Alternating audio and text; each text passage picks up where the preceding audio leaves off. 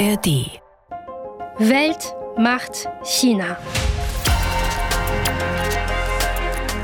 Wo Firmen sich Vorteile auf Kosten der Menschenrechte verschaffen, gibt es keinen fairen Wettbewerb.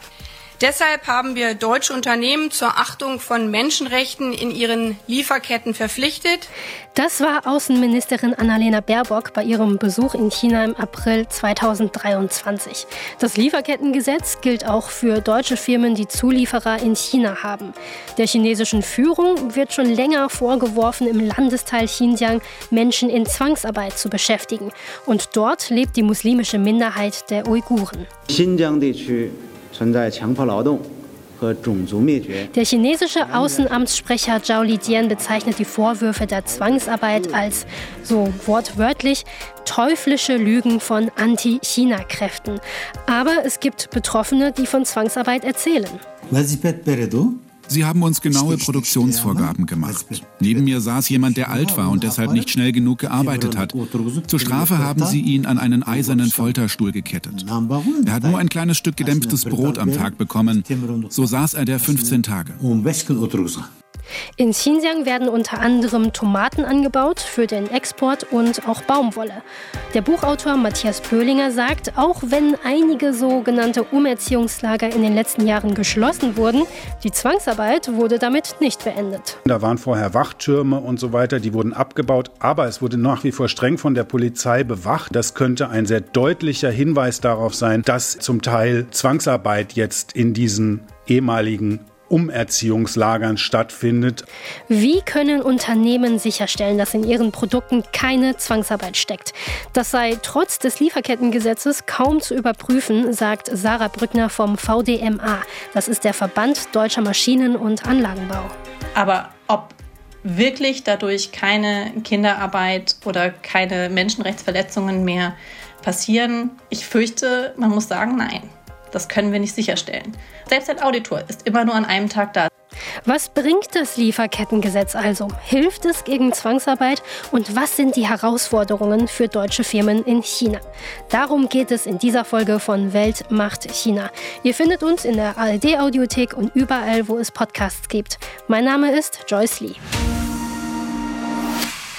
Das Lieferkettengesetz, das gilt seit dem 1. Januar 2023, also noch gar nicht so lange.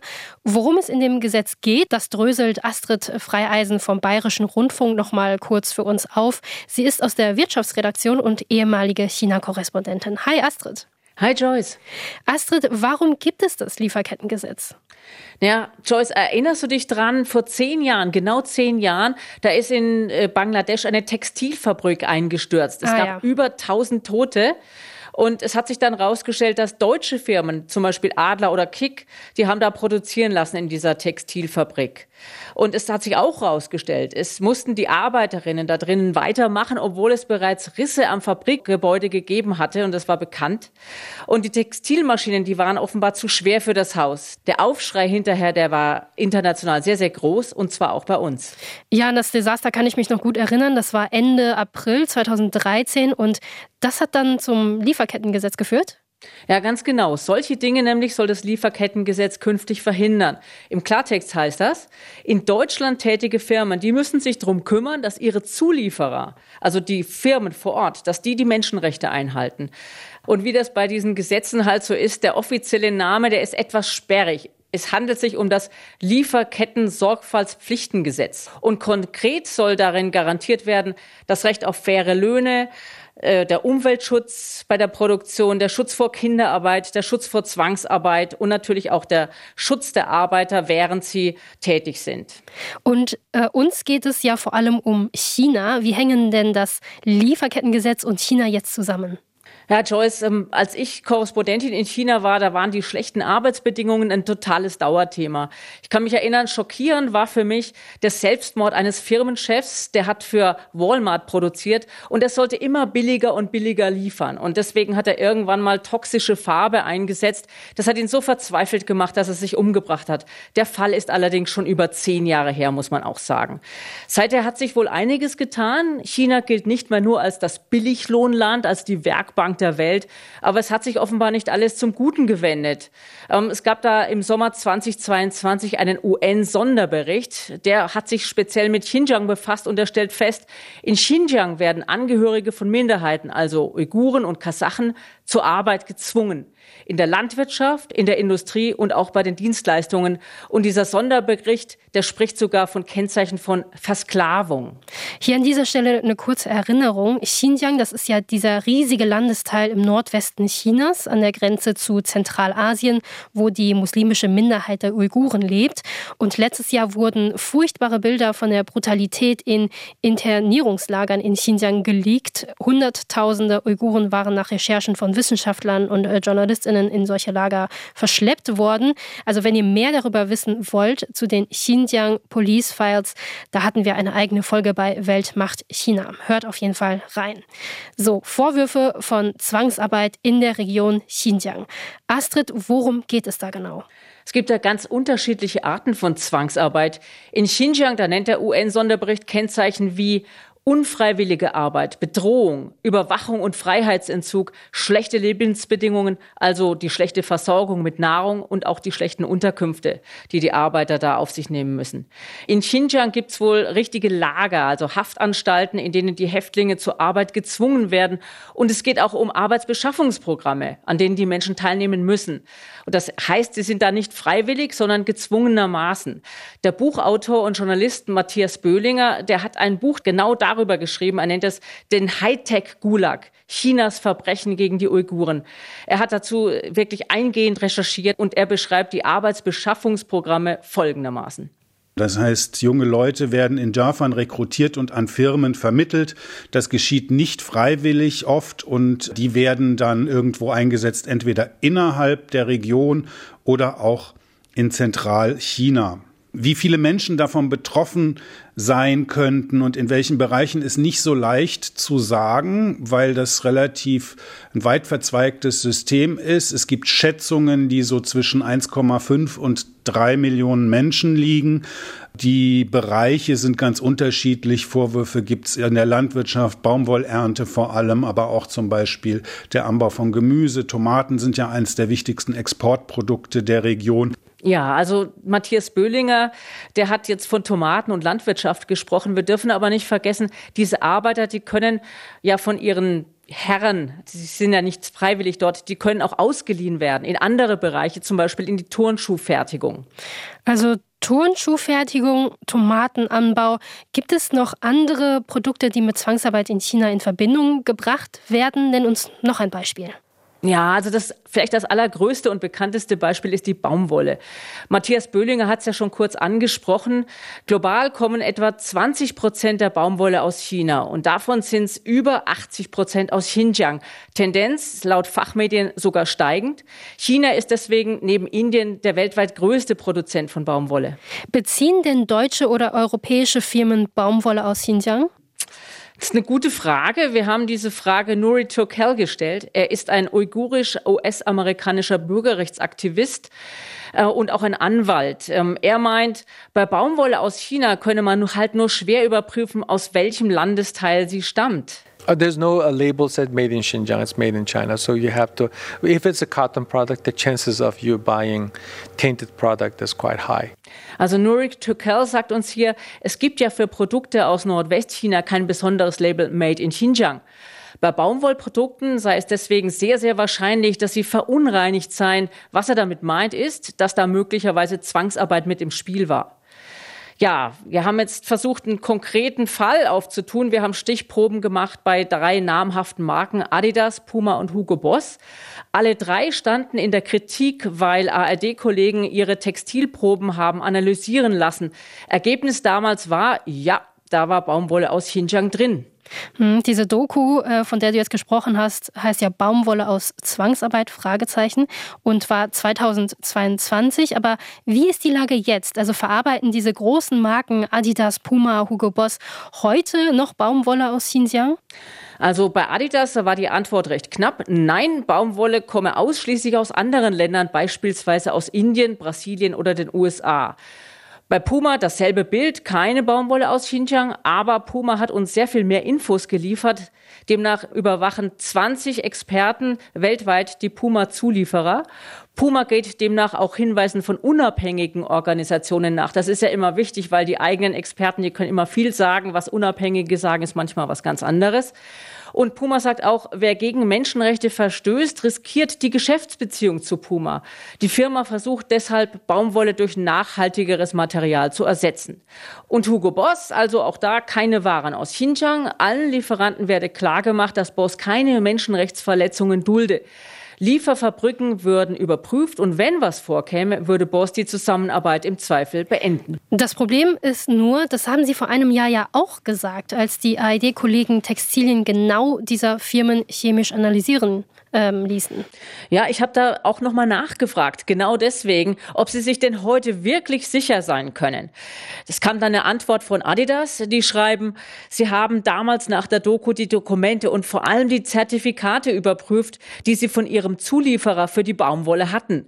Ergebnis, diese Baumwolle aus der Doku, die stamme aus Brasilien, Indien und den USA.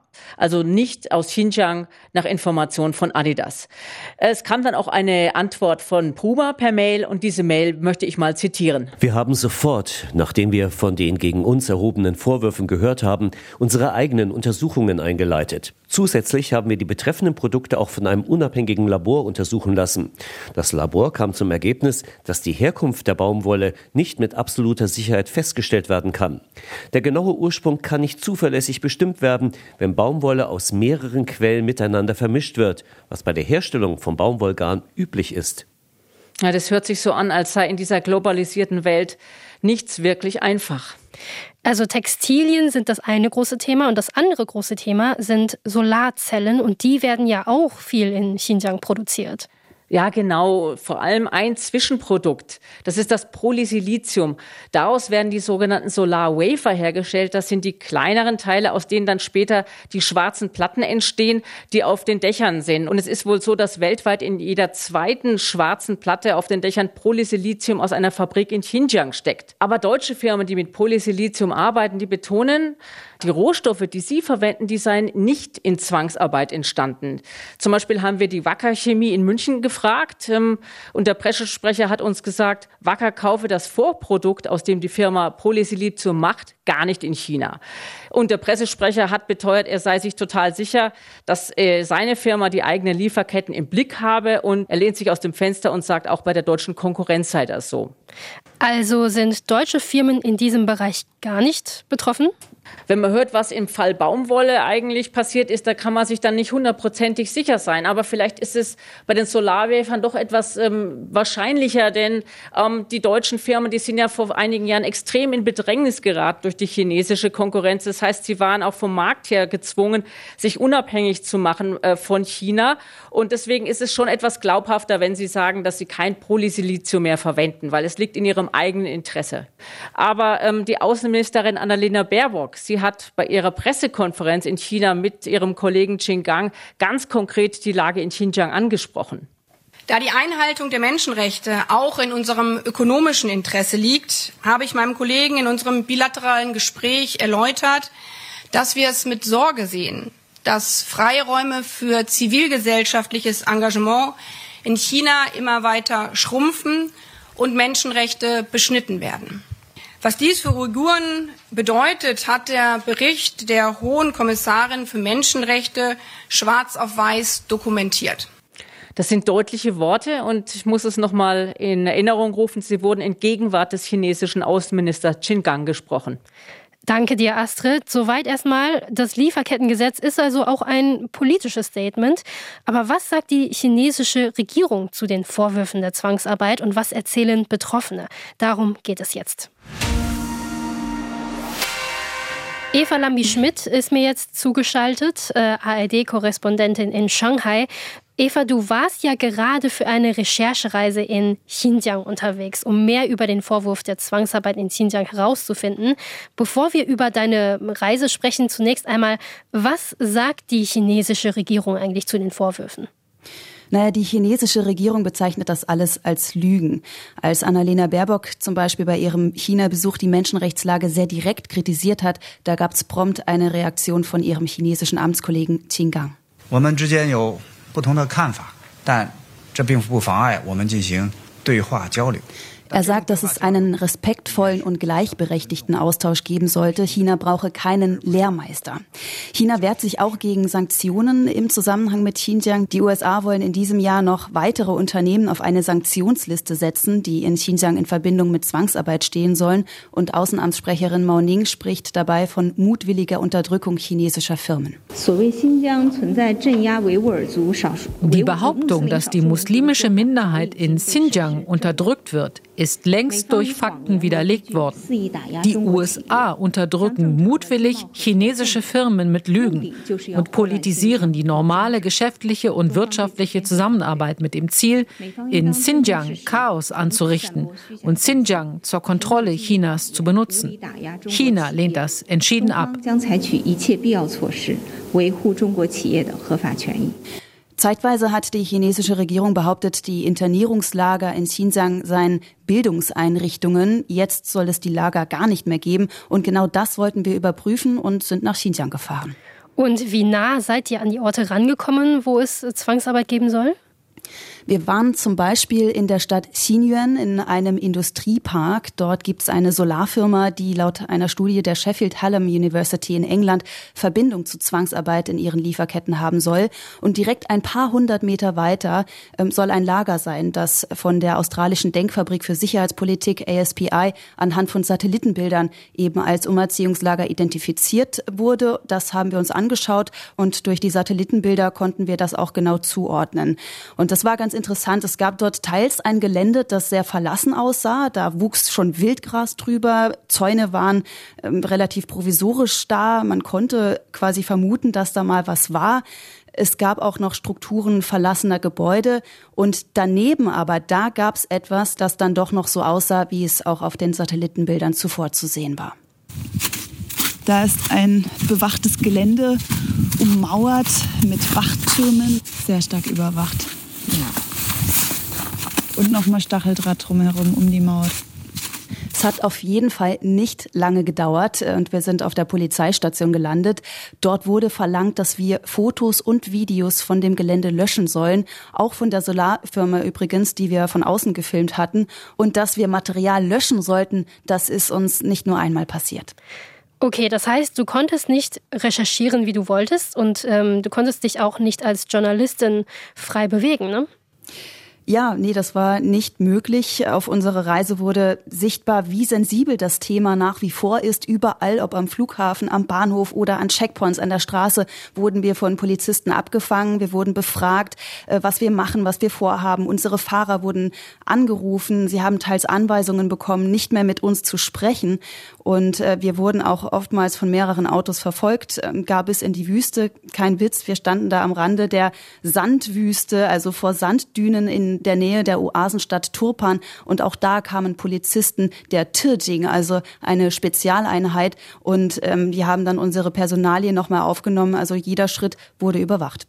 Jetzt gibt es ja Menschen, die von Zwangsarbeit erzählen. Und oft sind es Menschen, die nicht mehr in China sind, sondern zum Beispiel in der Türkei oder auch in Deutschland leben. Und sie erzählen, dass sie aus Xinjiang geflohen sind, unter anderem wegen der Zwangsarbeit. Was erzählen denn die Betroffenen? Also ich habe die Recherche nicht alleine gemacht, sondern zusammen mit Kollegen aus der investigativen Recherche äh, von Steuerung F beim Norddeutschen Rundfunk mit Manuel Daubenberger und Florian Guckelsberger, die auch die Doku über die Baumwolle damals gemacht haben. Und sie haben Menschen außerhalb Chinas interviewt, denn in China selbst ist es zu gefährlich, über das Thema zu sprechen. Ähm, die beiden sind zum Beispiel nach London gereist, um einen Uiguren, der im Lager war, persönlich zu sprechen, denn auch Online-Kommunikationswege und Telefon sind zu unsicher. Und da haben haben sie Erbakit Ortabay getroffen. Er war vor sechs Jahren in einem Lager eingesperrt und er sei dort elf Stunden am Tag zum Nähen gezwungen worden, erzählt er. Sie haben uns genaue Produktionsvorgaben gemacht. Neben mir saß jemand, der alt war und deshalb nicht schnell genug gearbeitet hat. Zur Strafe haben sie ihn an einen eisernen Folterstuhl gekettet. Er hat nur ein kleines Stück gedämpftes Brot am Tag bekommen. So saß er der 15 Tage. Aber was genau meint äh, Erbakit Ortabay mit Folterstuhl?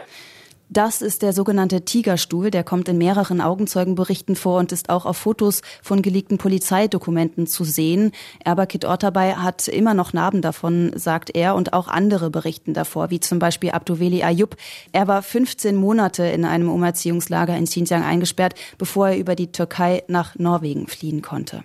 The interrogation is in the tiger chair, the one black and your neck and your hands and your feet stabilized on the chair. Für das Verhör muss man im Tigerstuhl sitzen. Das ist ein schwarzer Stuhl, in dem dein Nacken, deine Hände und Füße fixiert sind. Sie fangen an, dich zu schlagen, zum Beispiel mit einem Plastikkabel oder einem Elektroschocker. Damit berühren sie deine Achseln und deinen Bauch. Und das ist wirklich gefährlich. Es brennt auf der Haut. Das war Abduveli Ayub. Ähm, er wurde selbst übrigens nicht zur Arbeit gezwungen, sagt er. Und wenn wir das hören, das sind natürlich jetzt Darstellungen von den Betroffenen selbst. Ähm, die können wir nicht unabhängig nachprüfen. Aber es gibt sehr, sehr viele Überschneidungen von verschiedenen Augenzeugenberichten. Die Inhaftierungen von den Betroffenen, die sind ja jetzt auch ein paar Jahre her.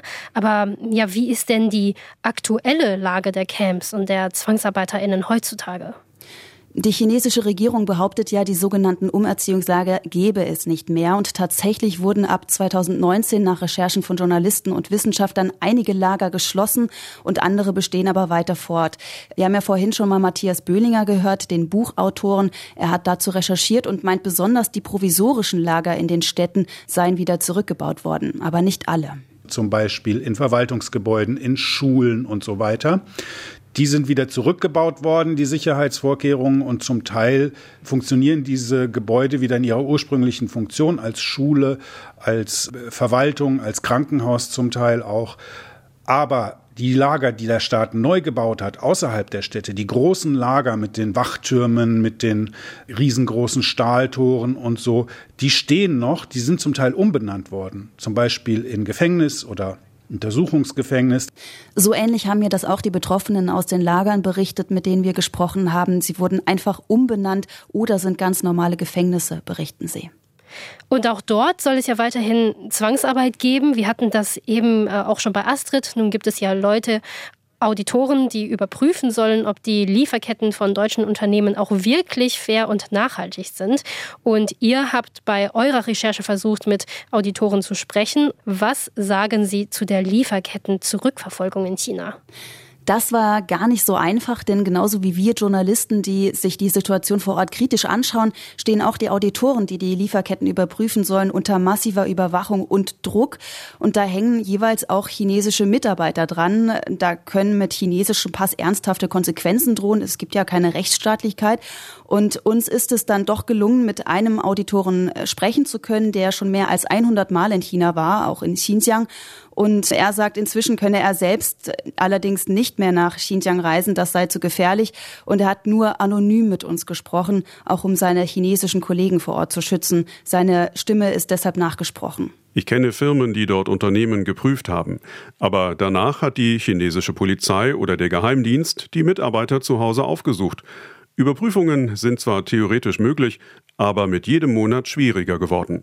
Also Auditoren werden unter Druck gesetzt. Deutsche Firmen in China haben da also ja wenig Möglichkeit ihrer Nachweispflicht nachzukommen, oder? Ich habe Maximilian Butek von der Deutschen Auslandshandelskammer in Shanghai äh, mal gefragt, ob man durch das neue deutsche Lieferkettengesetz denn ausschließen kann, dass es in Lieferketten deutscher Unternehmen zu Zwangsarbeit kommt. Und äh, das hier hat er geantwortet. Viele, insbesondere der großen Unternehmen, managen teilweise mehrere Zehntausend von Lieferanten, die wiederum eigene Lieferanten haben und die ebenfalls weitere Lieferanten nutzen. Hier zu 100 Prozent auszuschließen, dass es bei keinem einzigen dieser Lieferanten zu Gesetzesverstößen kommt, halte ich in der Praxis für kaum realisierbar. Soweit also Maximilian Butek von der Deutschen Auslandshandelskammer in Shanghai. Also es scheint kaum möglich zu sein, die Lieferketten wirklich wasserdicht 100 Prozent zu überprüfen. Danke, Eva Lambi-Schmidt in Shanghai. Zwischenfazit, vor Ort in China ist es also nicht so einfach, Lieferketten zu überprüfen, zumal die chinesische Regierung alle Vorwürfe zur Zwangsarbeit abstreitet. Bringt das Lieferkettengesetz also überhaupt irgendetwas? Darum geht es jetzt gleich. Jetzt nochmal zu Astrid Freieisen in München. Astrid, du hast gehört, was Eva erzählt hat. Was sagen denn jetzt die Firmen in Deutschland zu dem Lieferkettengesetz und der Problematik in China? Also wir haben die großen Wirtschaftsverbände gefragt, weil die sind ja die Interessenvertreter der Firmen. Als das Gesetz Anfang des Jahres rauskam, haben eigentlich alle befürchtet, boah, das ist ein Bürokratiemonster. Da müssen unendlich Fragebögen ausgefüllt werden. Dafür müsse man vielleicht sogar eigene Leute anstellen, um all das zu bewältigen. Unterm Strich würden die Deutschen dann im Wettbewerb mit Firmen aus anderen Ländern benachteiligt. Wir haben darüber gesprochen mit Sarah Brückner vom Verband der deutschen Maschinen- und Anlagenbauer. Gerade für kleine und mittelständische Unternehmen ist das schon eine große Herausforderung. Und ja, offiziell ist die Größenordnung bei 3000 äh, Mitarbeitern, aber die großen Unternehmen drehen sich halt um und reichen die Anforderungen weiter. Und damit sind sie dann eben halt auch bei unseren kleinen und mittelständischen Unternehmen. Und für die ist das eine große Belastung, es ist eine bürokratische Belastung. Und man muss auch sagen, ein Stück weit ein Ärgernis. Sarah Brückner vom Verband der deutschen Maschinen- und Anlagenbauer, die bestätigt uns, was wir vorhin schon von der Auslandshandelskammer in Shanghai gehört haben. Denn die Firmen haben oft Tausende von Zulieferer und das alles zu überprüfen, was die liefern, das sei kaum leistbar. Gerade für kleinere Firmen nicht, so die Befürchtung, da könnte der zusätzliche Aufwand sogar das Ausbedeuten. Und die Kostenfrage, die haben wir dann auch dem Bundesarbeitsministerium gestellt. Die Antwort, die kam, für Unternehmen gäbe es jetzt schon so viel Hilfe, damit sie das Gesetz erfüllen könnten. Der Aufwand sei also zu stemmen und es sei immer noch billiger, sich zu kümmern, als einen Imageschaden zu riskieren. Lass uns gerne mal über Deutschland hinausschauen. Also wie machen das denn andere Länder? Weil in den USA zum Beispiel gibt es den Uyghur Forced Labor Prevention Act. An dieser Stelle ähm, danke an den Hörer, der uns dazu eine E-Mail geschrieben hat und äh, das angestoßen hat. Der Uyghur Forced Labor Prevention Act in den USA, der soll dafür sorgen, dass keine Produkte aus Zwangsarbeit aus China in die USA gelangen. Aber was ist da der Unterschied zum deutschen Lieferkettengesetz? Die Amerikaner, die machen es ganz anders. Die drehen nämlich die Beweislast einfach um. Und das heißt, sie setzen erst einmal voraus, dass Produkte aus Xinjiang durch Zwangsarbeit entstanden sind. Und daraus folgt, die Firmen dürfen Produkte aus Xinjiang nicht in die USA einführen. Das dürfen sie generell nicht. Sie dürfen auch keine Produkte einführen, die mit Rohstoffen aus Xinjiang hergestellt wurden. Außer, und das ist äh, ja die große Hilfe, wenn das denn möglich ist, die Firmen können nachweisen, dass in diesen Produkten tatsächlich keine Zwangsarbeit drinsteckt. Aber diesen Nachweis zu führen, das ist natürlich nicht so einfach. Das Ganze betrifft auch deutsche Firmen, die in die USA exportieren. Denn wenn also jetzt eine deutsche Firma ein Produkt in die USA einführen will, in dem ein Rohstoff aus Xinjiang drinsteckt, oh, das aber in Deutschland verarbeitet wurde, auch das darf nicht in die USA eingeführt werden. Beziehungsweise die Firma muss nachweisen, dass da keine Zwangsarbeit drinsteckt. Also ganz schön tricky.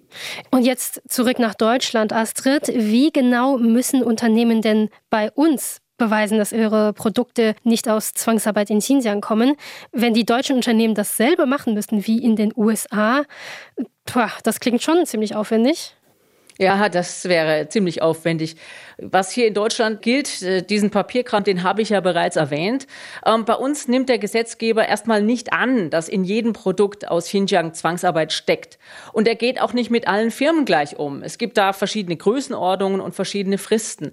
Für Firmen mit mehr als 3000 Beschäftigten gilt das Lieferkettengesetz bereits jetzt. Ab nächstem Jahr 2024 sinkt die Grenze auf 1000 Beschäftigte. Und dann müssen die Firmen Folgendes tun. Erstens, sie müssen ihre Risiken einschätzen. Verstoßen meine Zulieferer gegen Menschenrechte? Das Risiko müssen sie dann jedes Jahr neu bewerten. Die Unternehmen müssen Kanäle einrichten, durch die sich Beschäftigte bei diesen Zulieferern über Menschenrechtsverletzungen beschweren können. Und kommen solche Beschwerden, dann muss die Firma eingreifen. Wer gegen das Lieferkettengesetz verstößt, der muss mit Bußgeldern von mindestens zwei Millionen Euro rechnen oder kann auch von öffentlichen Aufträgen ausgeschlossen werden. Okay, das klingt schon ziemlich theoretisch, also das, was das Lieferkettengesetz vorschreibt, ähm, vor allem nach dem, was wir gerade von ähm, Evas Reise in Xinjiang gehört haben. Jetzt hast du aber gerade gesagt, dass die betroffenen Firmen eingreifen müssen. Aber was bedeutet das eigentlich? Also was heißt das konkret? Darauf kommt es ja an. Ja, stimmt. Ich denke, das können wir jetzt noch gar nicht sehen und du hast völlig recht. Wenn man hört, was vor Ort los ist, dann fragt man sich wirklich, was kann denn eine Firma von Deutschland aus da überhaupt nachweisen? Was kann sie überhaupt bewirken, selbst wenn da irgendwelche Beschwerden auf sie zukämen? Also das ist eine wirklich brutal schwierig zu beantwortende Frage. Und selbst dann, wenn man daran denkt, dass dieses Gesetz ja noch gar nicht so weit geht wie das amerikanische, also bei den deutschen äh, Firmen ist es nur vorgeschrieben, dass sie sich um ihre unmittelbaren Zulieferer Zulieferer kümmern müssen. Also die, die direkt in der Lieferkette vor dem Endprodukt stehen. Aber wir haben ja vorhin schon gehört, dass selbst die in die Tausende gehen. Also es ist die Frage, wie das möglich sein soll und was denn passieren soll, wenn im Extremfall eine Firma die Geschäftsbeziehungen beenden soll. Was heißt denn der Extremfall? Da schreibt das Gesetz nur vor, wenn der Verstoß sehr schwerwiegend ist. Und auch das ist nicht so richtig definiert. Und als ob das jetzt eh nicht schon äh, komplex genug ist, es ist ja auch noch ein Lieferkettengesetz von der EU in der Mache. Was hat es damit auf sich? Ja, da ist tatsächlich was in der Mache, aber das dauert noch, bis es auch kommt. Eine EU-weite verbindliche Richtlinie, die soll erst 2033 in Kraft treten. Hinter den Kulissen geht's aber schon ordentlich zu. Da wird hin und her verhandelt, was soll da drinstehen. Was bis jetzt offenbar deutlich ist, ähm, was da kommt, geht weit über das deutsche Lieferkettengesetz hinaus. Die Richtlinie soll auch sehr kleine Firmen ab 250 Beschäftigte erfassen, wenn es um anfällige, also gefährdete Branchen geht, zum Beispiel Textil. Und die gesamte Wertschöpfungskette muss von der Firma ohne Menschenrechtsverletzungen organisiert werden, also auch die sogenannten mittelbaren Zulieferer, die die Vorprodukte machen, von denen wir gerade gesprochen haben. Und unterm Strich ist das eine ganz andere Nummer als das, was momentan in Deutschland gilt. Wir haben Sarah Brückner vom Verband VDMA auch gefragt, was sie von dieser europäischen Richtlinie hält. In vielen Fällen werden die Firmen sich aus den Märkten zurückziehen, wenn das europäische Lieferkettengesetz so kommt wie geplant, weil die Haftungsrisiken einfach dann so groß sind. Das ist also die Warnung vom VDMA. Aber zur Wahrheit gehört auch, der Weg zur europäischen Richtlinie, der ist noch extrem weit. Und da versuchen natürlich auch die Wirtschaftsverbände im Vorfeld für ihre Positionen zu trommeln oder entsprechend zu warnen. Gehen wir mal davon aus, diese Lieferketten können zurückverfolgt werden. Welche Auswirkungen hätte das auf uns Verbraucherinnen in Deutschland? Ist ja immer die Frage, wird das teurer alles, was wir kaufen können in Deutschland? Wir haben dabei Verbänden wie dem VDMA nachgefragt, werden die Waren durch das Lieferkettengesetz teurer? Einfach zu beantworten scheint das nicht zu sein, weil man den Mehraufwand offenbar nicht so einfach in Euros und Cent umrechnen kann. Aber sicher auch uns Verbraucher und Verbraucherinnen geht das an. Auch wir, die tragen die Verantwortung. Das sagt uns auch Nuri Turkel, unser uigurisch-amerikanischer Bürgerrechtler und Anwalt, den wir befragt haben. And, and also you and I as consumers here, we didn't make this mess. Nuri Turkel sagt uns, wir, also du und ich als Konsumenten, wir haben diese Probleme nicht geschaffen. Letztlich haben uns die Unternehmen die Probleme eingebrockt. Sie profitieren von China und wir wissen eben nicht, in welchen Produkten möglicherweise Sklavenarbeit drinsteckt. Aber Nuri Turkel appelliert auch an uns, es sei eine Frage des Gewissens, sich für eine bessere Welt für die nächste Generation einzusetzen. Eine Frage des Gewissens. Was können wir als Verbraucherinnen denn dann tun?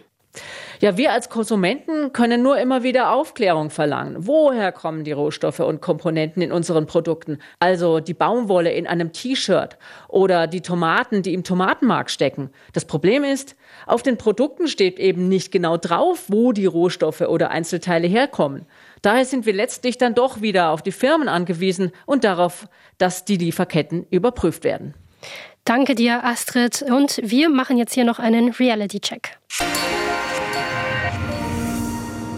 Eva Lambi-Schmidt in Shanghai und Astrid Freieisen in München. Ich habe jeweils noch eine Frage für euch.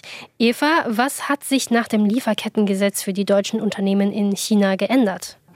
Nun, es sind ja erst vier Monate, dass das Gesetz gilt und man kann wahrscheinlich nicht erwarten, dass sich die Situation in China allein durch ein Gesetz in Deutschland ändert. Deutschland will mit dem Gesetz ja sicher gehen, dass zumindest die Lieferketten deutscher Firmen sauber sind. Das ist ein Stück Verantwortung, der Deutschland versucht nachzukommen für seinen Teil.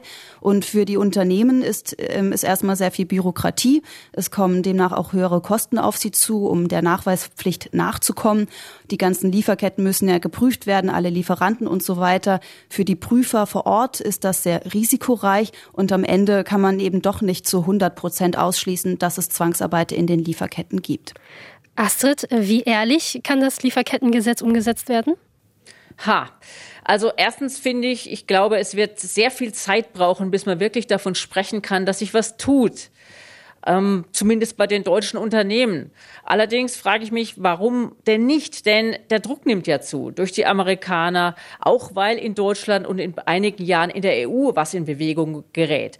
Also was die Firmen angeht, da bin ich schon recht optimistisch. Nur ist die Frage, ob das dann wirklich auch in Xinjiang so ankommt. Ob wir wirklich durch Firmen etwas von den Lebensbedingungen in Xinjiang verbessern können. Da bin ich natürlich nicht so optimistisch, weil wir wissen alle, ähm, dass auch deutsche Unternehmen möglicherweise durch Unternehmen in anderen Ländern ersetzt werden können, ähm, die dann nicht so strenge Regeln anlegen. Das muss man wirklich sehen, ob die chinesische Regierung sich davon beeindrucken lässt, dass ihr großer Markt im Westen sagt, nein, so nicht.